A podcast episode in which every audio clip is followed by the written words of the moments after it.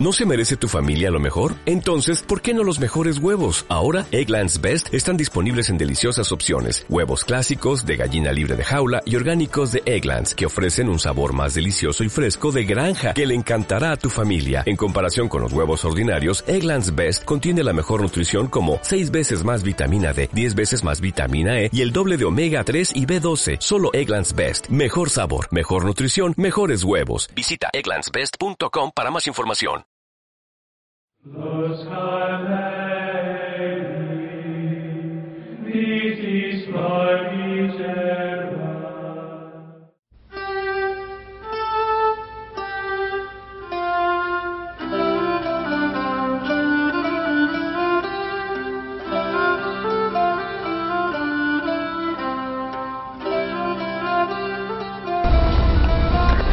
¿Cuál es el aporte teresiano?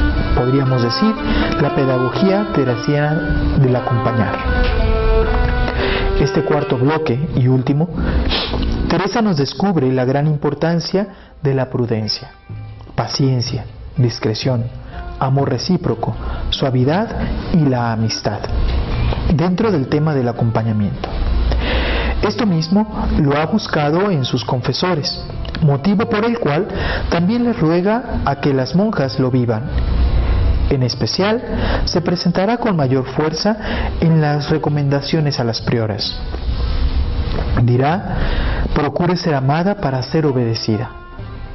Sabe la Madre Teresa que por el afecto ganará a las personas, más que por el deber ser o por la imposición.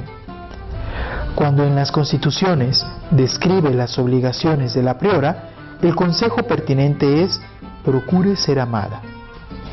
En donde éste procure, me parece, se ganará a partir de ser conversable con las hermanas, lo mismo que humilde, y tener la capacidad de estar conforme con las demás, es decir, hacerse con las otras. En el acompañamiento me parece que este punto será importante. La santa lo ha procurado ofrecer con quienes ha caminado, y esto es sobre todo con sus propias hermanas. Sin embargo, para el padre Aniano Álvarez, el mayor aporte del acompañamiento al estilo teresiano es el amor recíproco o también la amistad. No solo porque la santa cobrase amor a sus confesores, sino porque ella misma lo primero que ofrece es esa amistad para con quien acompaña.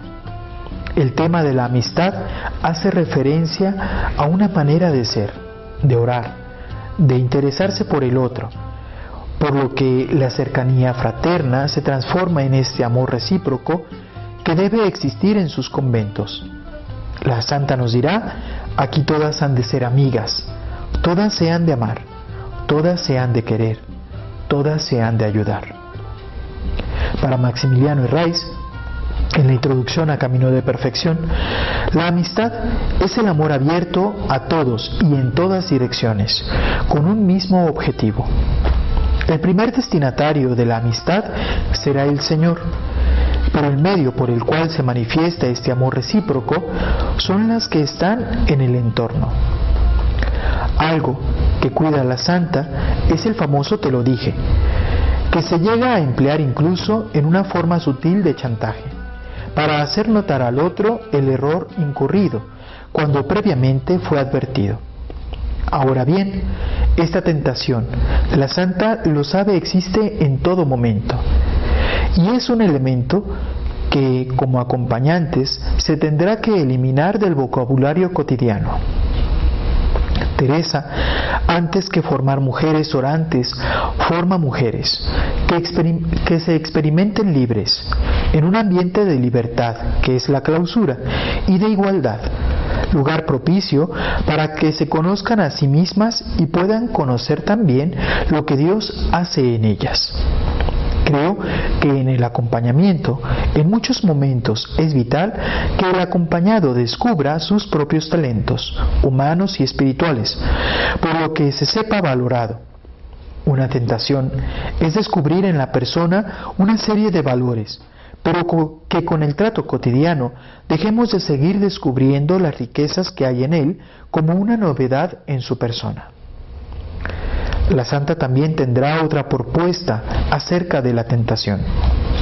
Esto me parece posible a partir de su experiencia con aquel sacerdote que le ha pedido que atienda el locutorio y no descuide su oración, lo que la lleva a entrar en un conflicto interior que, la deja que le deja mucha ganancia en lo espiritual.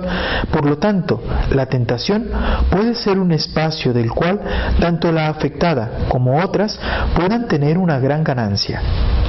Así les dirá que procuren que de sus tentaciones otros se vean también con ganancias en el crecimiento espiritual. Y esto está señalado en Camino de Perfección, el Códice del Escorial, capítulo 18, número 3. Otro de los consejos que ofrece la Madre Teresa a sus hermanas es pensar en grande, no contentarse con ideas comunes como no somos ángeles, no somos santas. Por el contrario, la invitación es a poner sus ojos en lo alto, para que no solo aspiren a ello, sino que actúen como quien lo es en verdad. Me parece que esto tiene un aporte muy importante en el acompañamiento.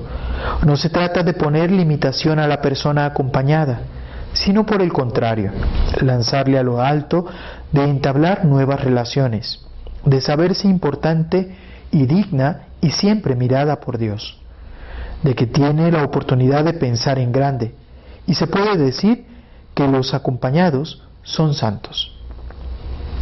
Teresa tiene por muy cierto la importancia del sacramento de la reconciliación y por ello dirá contundentemente, si quiere o pretende llegar a contemplación, debe dejar su voluntad con la mayor decisión en un confesor que la entienda.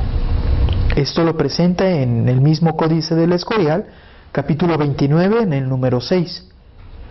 Tiene el cuidado de señalar un confesor que le entienda, dada su experiencia, y por ella sabe que no todos van a entender a la persona ni le van a poder ofrecer el espacio idóneo para poder abrir su interior. Pero de que es importante espejear la vida con otra persona lo es. Por eso recomienda y toma como criterio de buen discernimiento para quienes desean ahondar por las sendas del Espíritu el que se haga acompañar por alguien. Se me ocurre que el hacerse espaldas, empleado en otro momento por la santa, también se aplica en este tema de la oración. Cualquier persona necesita como referente el factor comunitario o eclesial. No se puede crecer espiritualmente aislado de los otros o sin tener como referente a los demás por lo que resulta importante el acompañarse por la comunidad cristiana y saberse acogido por ella. El acompañante espiritual o el confesor hacen la función no sólo de caminar al lado del acompañado en búsqueda de la voluntad de Dios, sino que se convierten en referente comunitario para el que está en el discernimiento.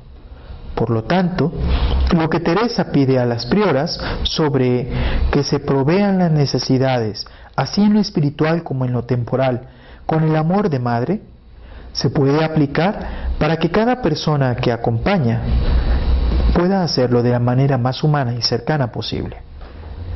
El término temporal lo entiendo como las necesidades de crecimiento humano necesarias para que el sustrato espiritual encuentre la solidez y oportunidad de crecimiento adecuado.